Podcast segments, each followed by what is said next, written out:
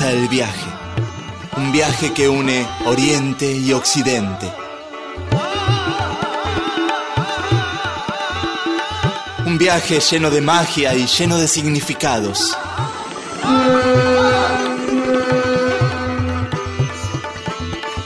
Esto es Oriente Express.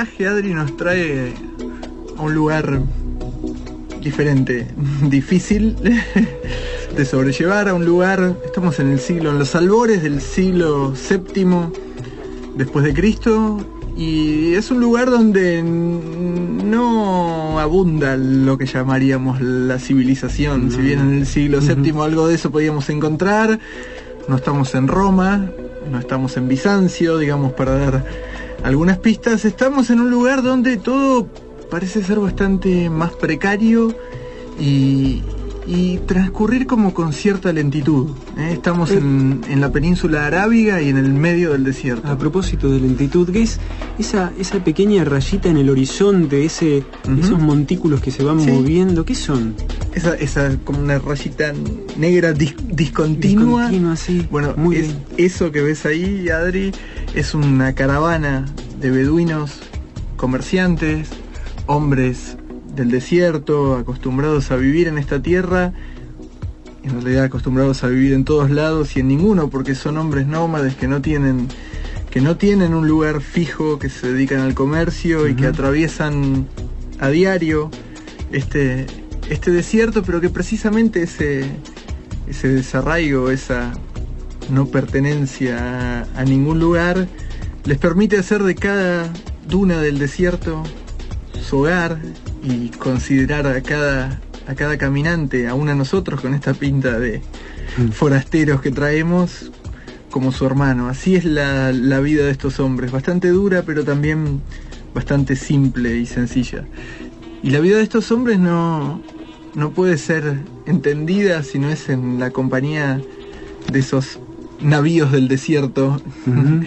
que cabalgan, que son sus que los son nobles sus, camellos. Tal cual, Adri, que son sus camellos. Los camellos, pensá que cargan o pueden cargar más de 200 kilos de, de la mercadería que seguramente estos hombres estarán llevando hacia, hacia, la ciudad de Meca, hacia los mercados de Meca, y pueden hacer hasta 300 kilómetros en un solo día y estar hasta 20 días en marcha sin tomar agua.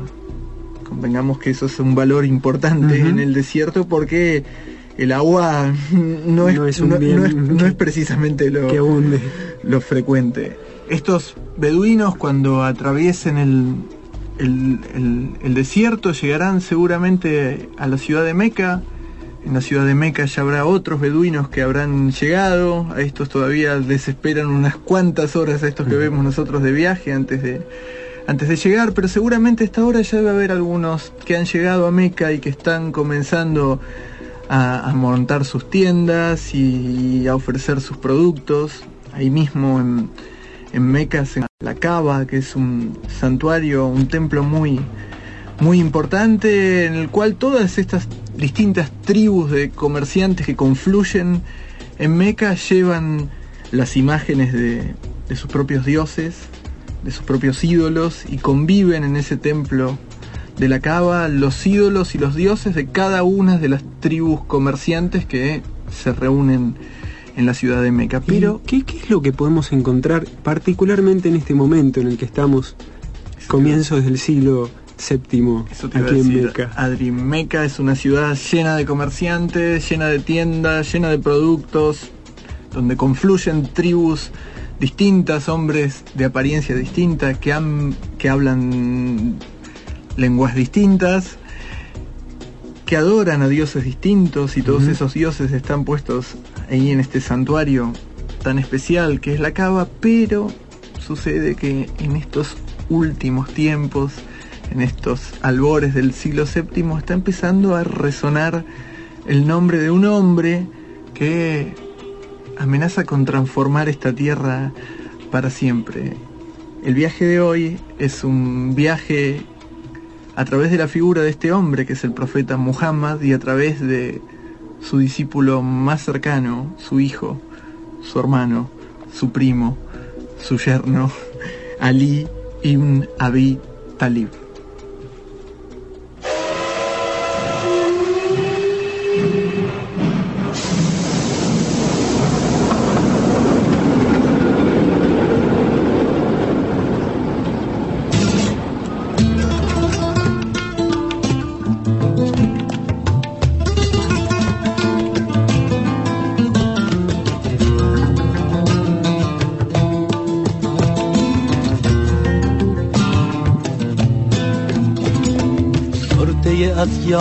یار جداییست دل من.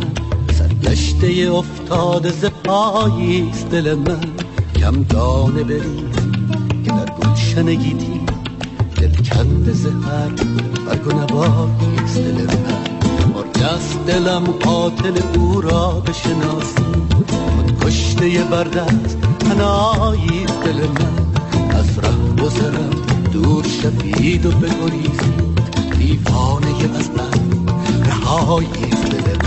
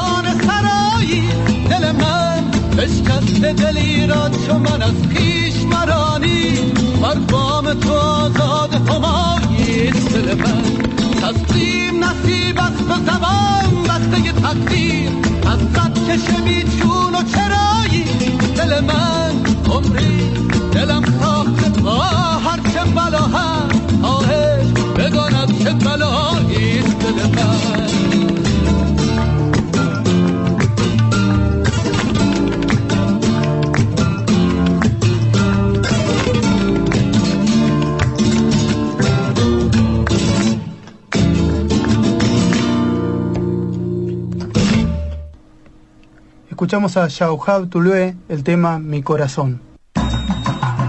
Su atención, por favor. En minutos, el Oriente Express arribará a su próxima parada.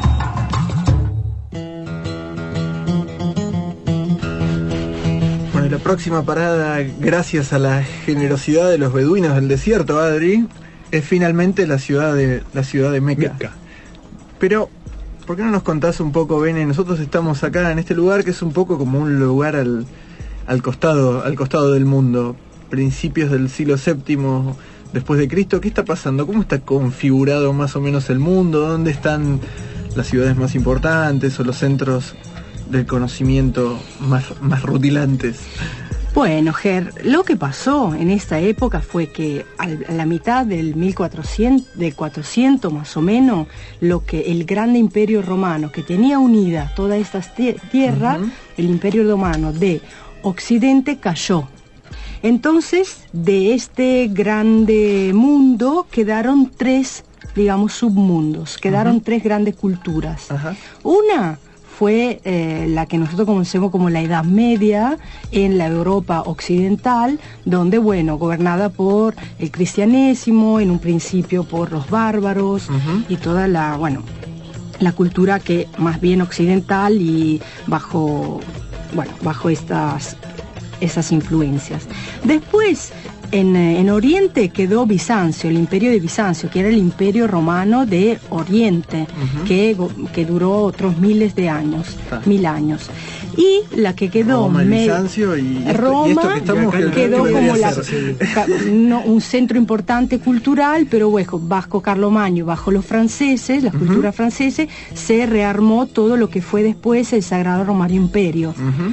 ¿Bien? ¿Y este lugar, Bene? Y donde estamos ahora, durante más de 200 años, quedó como sin un gobierno central, sin un idioma unitario, y quedaron todas estas tribus de las que hablaban ustedes, con todos estos ídolos, hasta que, con la llegada de Mahoma, se unificó todo el norte de África con bajo el imperio del Islam.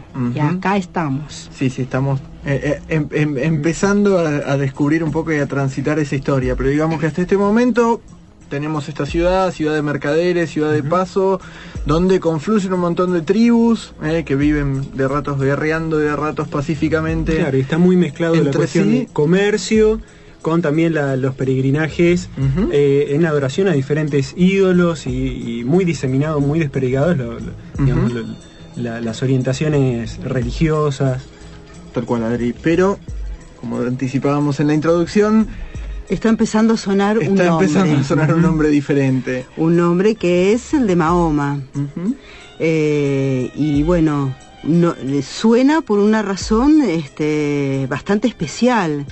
Mahoma, en, una de las colinas de, la ciudad, ha recibido a través del arcángel Gabriel los mensajes de Dios.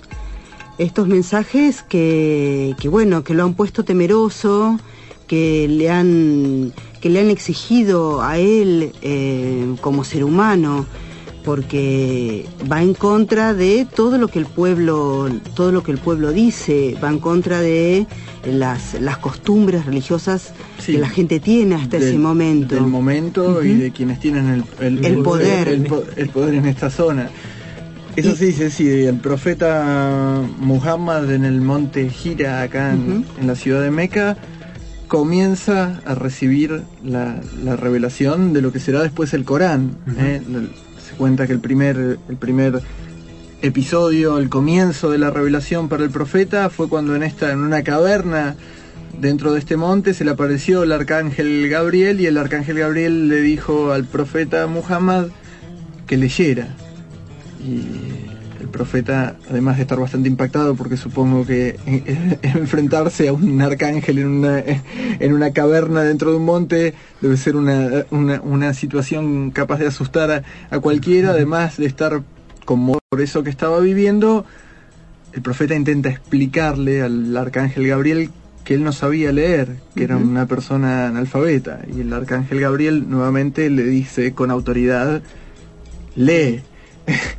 y el profeta comienza a leer la revelación. Bueno, a partir de ese momento, día tras día, se le va a ir revelando al profeta Muhammad el Corán. El arcángel Gabriel le va a ir trayendo lo que es la revelación directa de la palabra divina. Y Muhammad, al volver de esa caverna donde comienza a recibir la revelación, empieza a sentir todo tipo de, experiencias y de sensaciones terribles.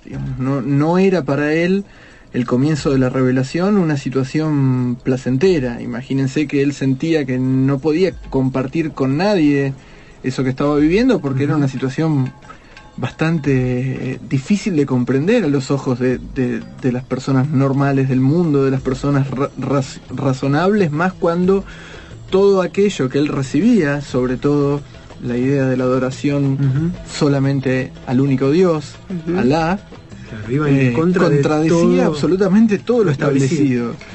Sí, además desde el, desde el punto de vista físico, porque las, los encuentros con el arcángel Gabriel eran de tal intensidad que él eh, en el cuerpo físico sentía eh, el calor, las vibraciones, hasta el cuerpo lastimado salía eh, fiebre. Y, así, medio lastimado y con fiebre, volvía, volvía a su casa. En su casa lo esperaba su esposa, Jadilla, que, creyó en él desde un primer momento y que era la encargada de cuidarle el cuerpo y de y de sí de curarlo, cuando venía de, del impacto de estas revelaciones digamos Jadilla era la persona que lo sostenía en sus brazos, lo acariciaba, lo, hacía descender de nuevo del estado en el que el profeta quedaba luego de, recibir cada una de las revelaciones. ¿Y, él no podía compartir más que con, con Jadilla estas revelaciones? O Además de Jadilla había otra persona que estaba con él. Y esta otra persona era Ali. Ali fue la primera persona con la cual el profeta, digamos, si bien Jadilla eh, creyó en él, inmediatamente, digamos, el profeta eligió a Ali como la persona a quien confiar el contenido de la revelación.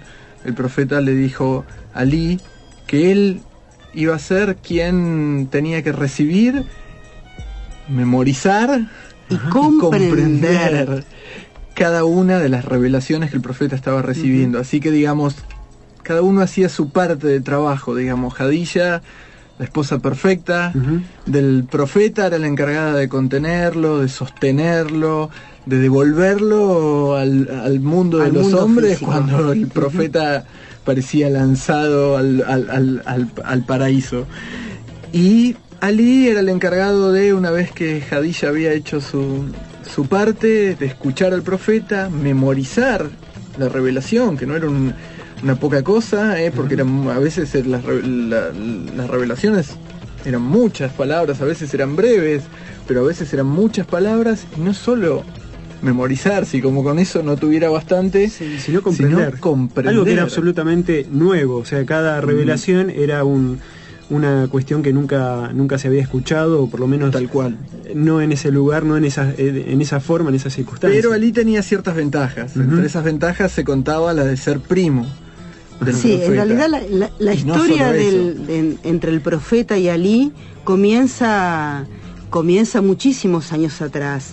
Ali era, era pariente de, Mahoma, pertenecía a una familia muy numerosa y de pocos recursos. Por eso Mahoma lo, lo adopta cuando él es muy pequeño y se lo lleva a vivir con él. Y no solo este, vive en la casa con el profeta, el profeta le da de comer, lo alimenta, sino que además, claro, lo educa, lo educa en sentido, eh, lo educa en la buena conducta, lo educa en la buena ley y, le, y lo ayuda a cultivar todas estas virtudes que Ali de adulto es el encargado de transmitir al resto del Islam. Bueno, esta compañía desde desde pequeño se mantiene, mantiene Ali este, al lado del profeta durante toda su vida y es, eh, se dice que fue el primer musulmán, porque es la primera persona que cree en él. Cuando toda su familia, cuando el, profeta va y, le cuenta a su familia de sangre las revelaciones, ninguno de sus parientes cree en él. Cree en él. Y es rechazado y juzgado por toda la sociedad del momento, digamos. Los primeros años, mm. ayer lo hablamos, eran siete, ocho años de, la revelación, no había un solo creyente más que Ali y Jadilla, digamos. El profeta era juzgado y condenado absolutamente de manera unánime por toda su comunidad y hasta por su propia familia. Por su propia familia. Y solamente Jadilla, su esposa, y Ali, su primo, su hijo, según diría después el profeta, su hermano, era la única persona, las únicas dos personas que creían en él, que no solo no lo juzgaban, sino que se abrazaban a la revelación del profeta y creían en ella. Sí, además posteriormente se transforma en su yerno porque se casa con la hija menor, con Fátima, la hija menor de, de Mahoma. El lazo entre los dos siempre fue estrecho, hasta tal punto que Ali, que, que Mahoma llegó a declarar en algún momento, Ali y yo somos lo mismo.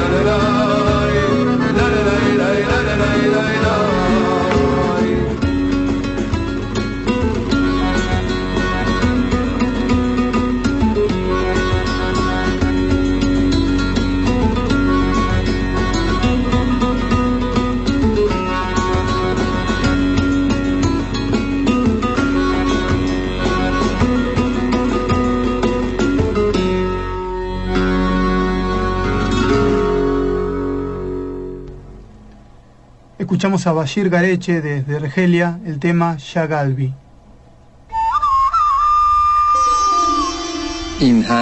Orient Express.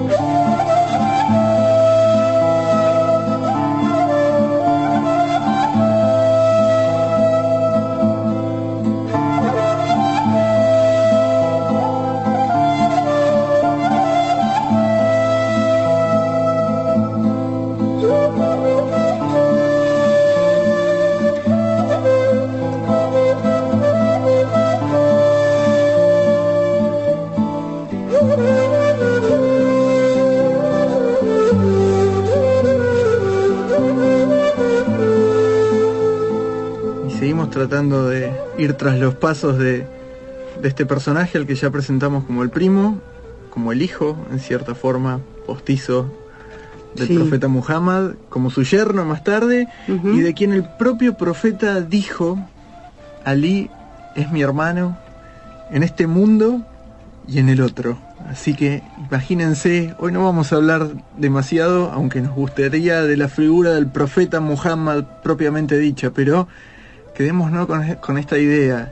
Ali era el hermano del profeta en este mundo y en el otro, según dijo el propio profeta. Tan grande era la, la imagen de, de Ali y tanto su, su valor que, que según se cuenta cuando el profeta Muhammad asciende a los cielos y se encuentra con, con los ángeles y, y los arcángeles, uno de los primeros rostros que divisa en el paraíso es el rostro de Ali.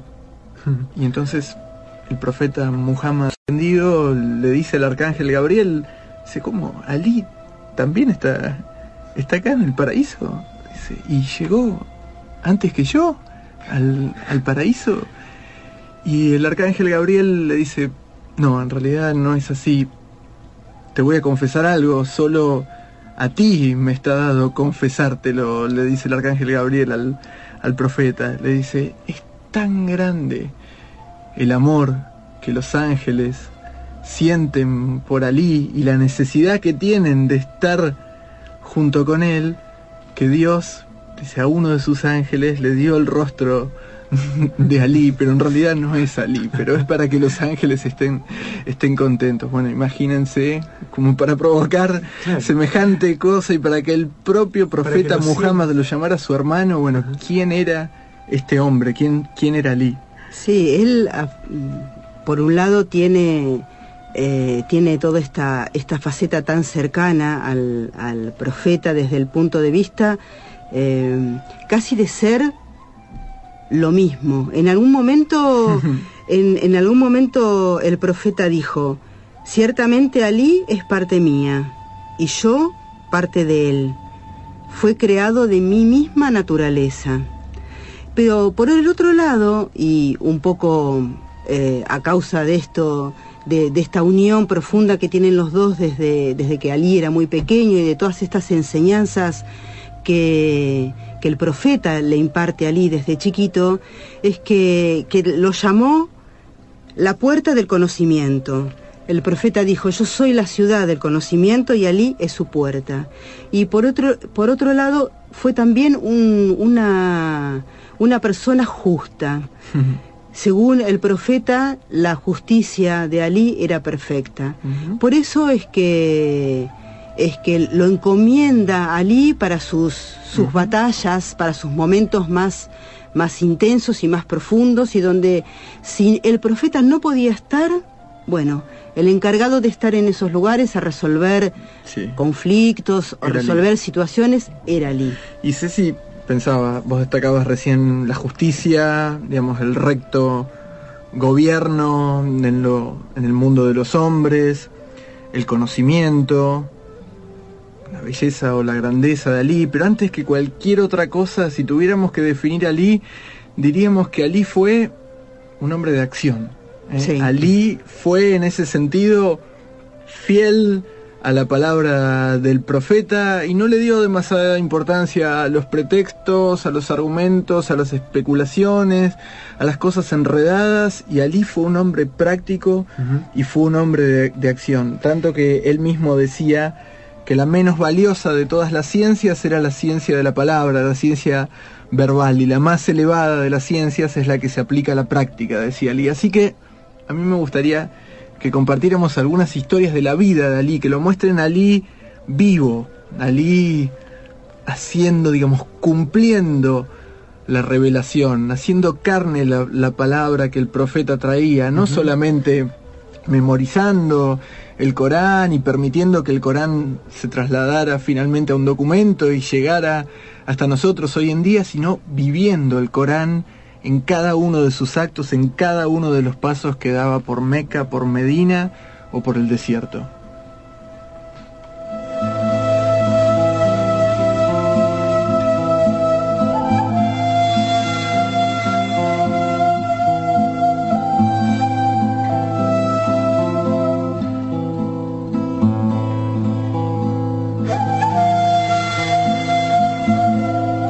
Esas historias que nos muestran a Ali vivo y en, acción es una historia que nos va a dar un poco la idea de la talla de Ali en, estos primeros tiempos de la revelación, pero cuando ya el profeta habían superado este primer, estos primeros tiempos tan duros donde solamente Hadilla y, y Ali creían en él y en la revelación, el profeta se había comenzado a rodear de un número muy modesto, muy pequeño de, de, seguidores. Es en esos tiempos cuando ya profeta, eh, digamos, el profeta deja de ser solamente un loco a los ojos de, de, los poderosos de, de, Meca y empieza a transformarse en una, en una suerte de incipiente amenaza. para sus intereses.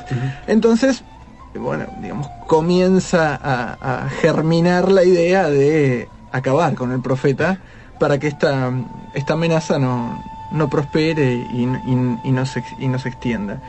Es así que en una, noche el arcángel Gabriel le trae al profeta la revelación que dice que el resto de las tribus de, de la región estaba urdiendo un plan para matarlo, para acabar con la vida del profeta y que iban a aprovechar el manto de la noche, como suelen hacer los cobardes, para entrar en la morada del profeta y darle muerte mientras el profeta descansaba.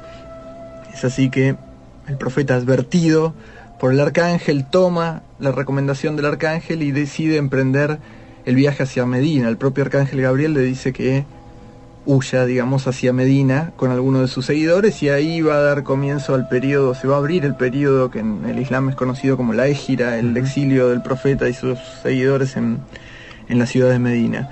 Pero antes de irse, Ali va, a recibir un, pesado mandato para un pesado mandato para un hombre corriente, ¿no? No para él, evidentemente, que es El profeta le dice, bueno, va a suceder esto, va a venir un grupo de hombres, un, sicario elegido de cada una de las tribus que quiere matarme, asesinarme durante una de estas noches. Lo que yo te pido es para que ellos no noten que yo estoy en otro lugar, es que tomes mi ropa, tomes mi cama ¿eh? y te transformes en mí durante esos días. Y Ali lo acepta. Ali acepta tomar la cama del profeta sabiendo que van a venir a matarlo. Y creyendo que van a venir a matarlo y sabiendo que eso iba, iba a ser así.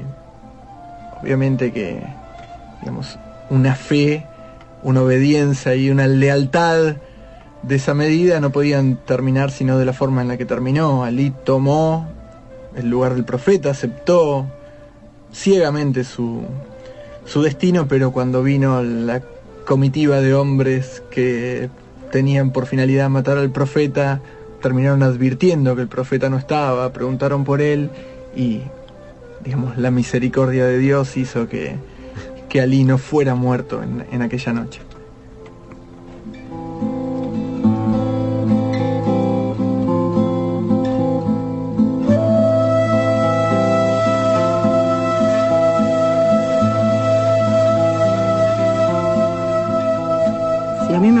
Recordar la faceta de, de Ali que tiene que ver con, con, la justicia, con ese sentido eh, impecable que tenía de la justicia y de la aceptación de, de la ley, de la ley que, que, en algunos casos era una ley que él mismo había impuesto al pueblo musulmán. Hay una historia que, que me gusta mucho. Dice, cuentan que cierto día Ali, que en esa época era el califa y el imán del pueblo musulmán, estaba paseando por, el, por un bazar, el bazar de la ciudad de Kufa, cuando de golpe ve a un cristiano que tenía a su propia armadura en sus manos. La armadura de Ali. La armadura de Ali. Y estaba intentando venderla. Ali se le acerca y le dice, esta armadura es mía. Hace tiempo que la había perdido, no sabía dónde estaba Ahora veo que tú la tienes, debes devolvérmela. El cristiano, este hombre, rechaza por completo los dichos de Ali y le dice que no, que la armadura es de él, que él la tiene en su poder y que es de él. Bueno, de pronto gran cantidad de gente se junta alrededor de, esta pequeña discusión que, se, que comienza a armarse, este, Ali defendiendo diciendo que la armadura es de él, y este hombre negando, diciendo que no, que, que, la armadura la tiene él, que la encontró y que es de él. Sobre todo por las dimensiones de... Sobre todo por las dimensiones, claro, todo el, mundo quería ver qué pasaba. Y además, es decir, que en esos tiempos Ali era ya califa e imán del Islam, la máxima autoridad religiosa, política, por donde la quieran mirar, de esa región y este hombre se empecinaba en decirle no, no, la armadura es mía porque la tengo yo. Claro, y todo el mundo quería ver, bueno, cuál era la, cuál iba a ser la reacción de Ali, qué iba a pasar en esta situación. si iba a usar su poder, digamos, para despojarlo de la armadura y listo, y a otra cosa, o qué cómo se iba a resolver la disputa. Y vos sabés que Ali era eh, una persona muy querida y muy respetada dentro del pueblo musulmán. Y cuentan que algunos de los que se habían juntado alrededor de ellos estaban hasta con la intención de arrebatarle a este hombre la armadura para devolvérsela a Ali, porque de ninguna manera ellos, claro, pensaban de que Ali pudiera estar mintiendo. Bueno, como el hombre insistía con que la armadura era, era de él, Ali le dice, el Islam es una religión de la verdad y de la justicia. Entonces, vayamos a juicio. Me someteré al fallo del juez. Y lo que él disponga será ley para mí. El hombre, el cristiano acepta la propuesta, la propuesta del califa, del imán Ali, y de inmediato se dirigen a la presencia del juez. Entonces Ali le dice al juez, hemos venido aquí para ser juzgados. Tú como juez debes ser completamente imparcial con ambas partes. Deberás respetar la parte del cristiano y la parte del musulmán por igual. Entonces se sentaron y decidieron comenzar el juicio. El juez le pregunta cuál es la diferencia entre los dos. Entonces Ali le dice, la armadura que está en manos de este hombre me pertenece Ni la vendí ni la regalé. Hace tiempo la había perdido y ahora la encontré. El juez le preguntó al hombre, ¿qué dices tú al respecto? ¿Se la devuelves? El hombre le dijo, de ninguna manera, la armadura es mía. Está plantado. El juez, sí, el juez entonces le dijo a Ali, tú ya sabes cómo es la ley, tú eres el acusante, debes traer testigos que atestiguen, dos testigos que atestiguen lo que estás diciendo. Ali sabía que en ese momento en que él había perdido la armadura estaba acompañado por uno de sus sirvientes y por su hijo. Y su hijo no podía atestiguar a su favor. Entonces lo mira sonriendo al juez y le dice, no tengo testigos. No tengo dos testigos. Claro, no había manera. Entonces tenía que aceptar lo que el juez le dijera y no tenía manera de comprobar él su palabra. Entonces el juez le dijo, en ese caso, tú sabes cómo es la jurisprudencia, tú sabes cómo es la ley del Islam. No tienes derecho a probar lo que estás diciendo. Entonces la armadura permanecerá en manos de este hombre. El cristiano, que había salido triunfador del juicio, toma la armadura y apresuradamente sale. Y después de dar unos pocos pasos se detiene y reflexiona. De inmediato vuelve al recinto y se planta en medio de las personas que estaban ahí presentes y les dice, estoy asombrado, estoy asombrado por el juicio y por el fallo. Este juez ha fallado a mi favor y en contra del imán y califa supremo del Islam. Este juicio y este fallo son pruebas veraces de vuestro credo. Y luego, dirigiéndose a Ali, al imán, le dijo, por Dios, que tú eres verás en tu acusación. Esta armadura efectivamente es tuya. Cuando con tus soldados te dirigías hacia la batalla, se te cayó de la montura. Yo la tomé, la llevé a mi casa. Te pido perdón por ello. Ali se alegró de la actitud del hombre. Se alegró además porque el hombre, reconociendo la justicia del imán, reconociendo la justicia del Islam y del pueblo musulmán, abraza la religión. Y entonces le dice, por respeto a tu adición al Islam, te regalo la armadura. Y no solo te regalo la armadura, sino que además te obsequio mi caballo.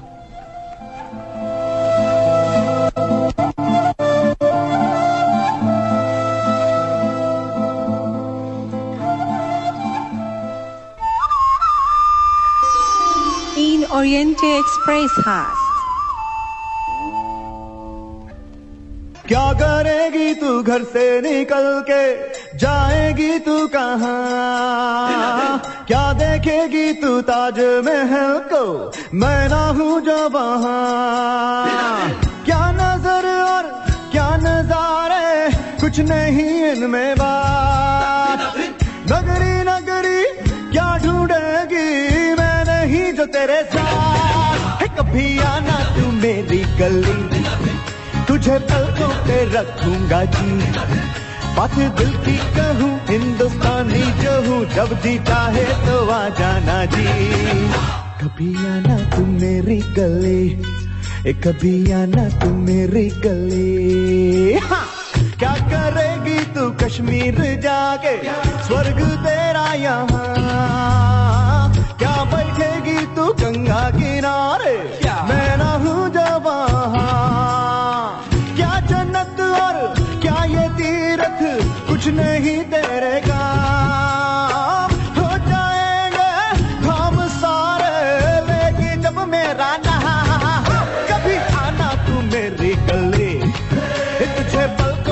रखूँगा जी।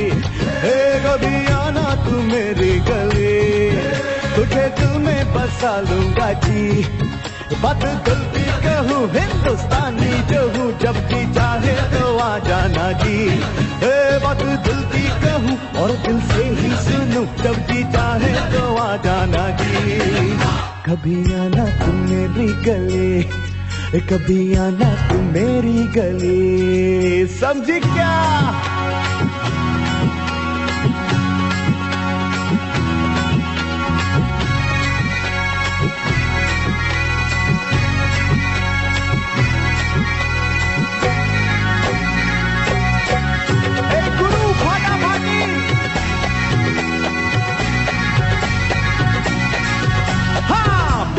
दिल के मोहल्ले में आके दिल लगा के तो जा।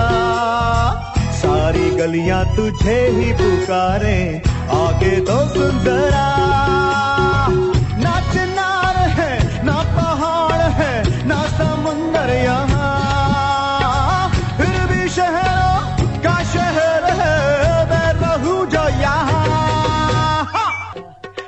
आगे बिना बात किए जाना है पूरा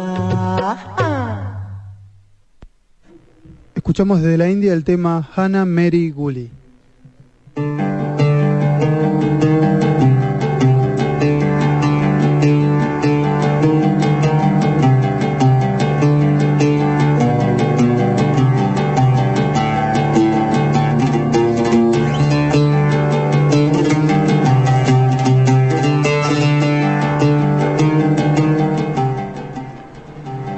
La sed es muy común en el desierto. El sol abrasador, las altísimas temperaturas, el viento y la sequedad que provoca, la arena en la boca, en la garganta, la lengua pastosa, caliente, perturbación agita la mente que sabe que se trata de un recurso harto difícil de encontrar. Un oasis o un pozo de agua son bendiciones desacostumbradas. El actuar conjunto de todos estos factores hacen de la sed una compañía familiar y también un enemigo secreto para el hombre del desierto. Pero en ocasiones, donde está el veneno se halla también la cura. Y esa misma sed que tortura y reclama, que ocupa toda la mente y cada poro de la piel, que nos hunde en desesperación y nos hace bramar en urgencia bajo los rayos del sol ardiente. Tengo sed, tengo sed, tengo sed.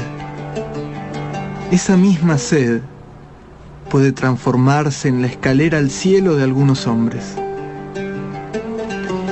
Y si de hombres sedientos se trata, existió uno llamado Ali, cuya sed sin par necesitó de una fuente de agua también inigualable para ser saciada. Hacía falta un océano como el del profeta Muhammad para apagar una sed tan añosa y extensa como la que sentía Ali. La sed de Ali era una sed esencial. Él no anhelaba bienes mundanos, logros ni una posición social determinada. Su anhelo giraba en torno de una sola y única cosa, la sed que lo desvelaba en interminables noches de insomnio y agitación, era el anhelo de unión con el amado. Ali se perdió en ese anhelo, en esa sed. Se olvidó de sí mismo, se olvidó de todo, de lo que estaba bien, de lo que estaba mal. Se despreocupó de que los hombres lo juzgaran y señalaran como el seguidor de un loco. Ali dedicó cada segundo de su existencia a escuchar al profeta, a obedecerle, a servirle, a amarlo y a abrazar la verdad con tal vehemencia que los propios ángeles se rendían a sus pies y reclamaban su presencia en el paraíso. Bajo el manantial de Muhammad. La sed de Ali se fue apagando tenuemente. Ni siquiera el propio Ali lo notaba. Él seguía sediento, pero bebía y bebía océanos enteros con cada sura de la revelación. En los últimos días de su vida en este mundo, Ali no era prácticamente nada. Nada quedaba de él. Ali no era más que una fina tela que dejaba traslucir la imagen de quien se había declarado su hermano en este mundo y en el otro, el profeta Muhammad.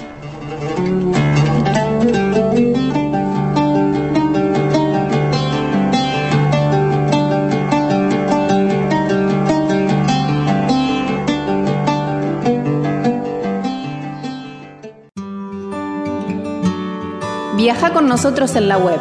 Subite a nuestro blog eloriente-express.blogspot.com eloriente-express.blogspot.com y descubrí los colores de Oriente.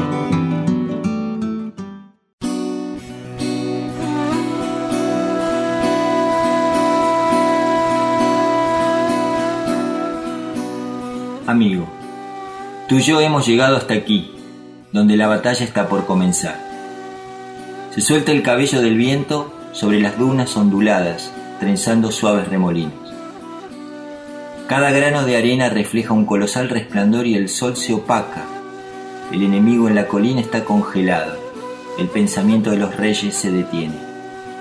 ¿Por qué el tiempo blasfema su ausencia y el espacio se expande hasta volverse tiempo? ¿Por qué cada serpiente y cada ave se yerguen buscando el porqué de este momento? ¿Y por qué los camellos gritan extasiados el nombre 99 de Alá o los mismos soldados sueltan sus cimitarras dejando vacías sus manos? Es que Alí, amigo mío, ha cerrado sus ojos y perplejo vive su amor por el profeta. Pido permiso a mi rey para escribir sobre su protegido ya que es tan poderoso el resplandor de su belleza escudada, que ni los ángeles se acercan a su inmaculada belleza. Aquel que tuvo en la espada el perfume de la perfección, e hizo de su vida un sendero que abrió grietas en el corazón del mundo. Los cabellos enraizados en el amor perfecto del profeta, la barba trenzada por las manos del Señor del universo. Sus ojos eran fuego eterno que quemaban al enemigo con un guiño. Y el enemigo, al ser matado por sus manos, entraba directamente al paraíso. ¿Qué guerrero es aquel que se vence a sí mismo y que desvaneció la ira con un delicado gesto el corazón de su amado? Bastó una palabra del amor para que la naturaleza de miles de siglos se transformara por la entrega y la obediencia en simple nada. El aliento de Alí resonaba en el aire como un rugido de un león enfurecido. Aguce el oído, amigo. ¿Qué dice? Ah, respira el nombre de Dios a cada momento. Si alguien osaba interponerse entre los ojos de Alí y su maestro, moría calcinado por el intenso fuego de su anhelo. Cuando el profeta dejó su cuerpo, fue allí que bañó de lágrimas de fuego esta realidad y separó los mundos del amor y la religión por una muralla infranqueable. Amigo, ¿por qué el mundo se detuvo y tiempo y espacio han desaparecido? Es que Ali, amiga mía, ha cerrado sus ojos y perplejo vive su amor por el profeta.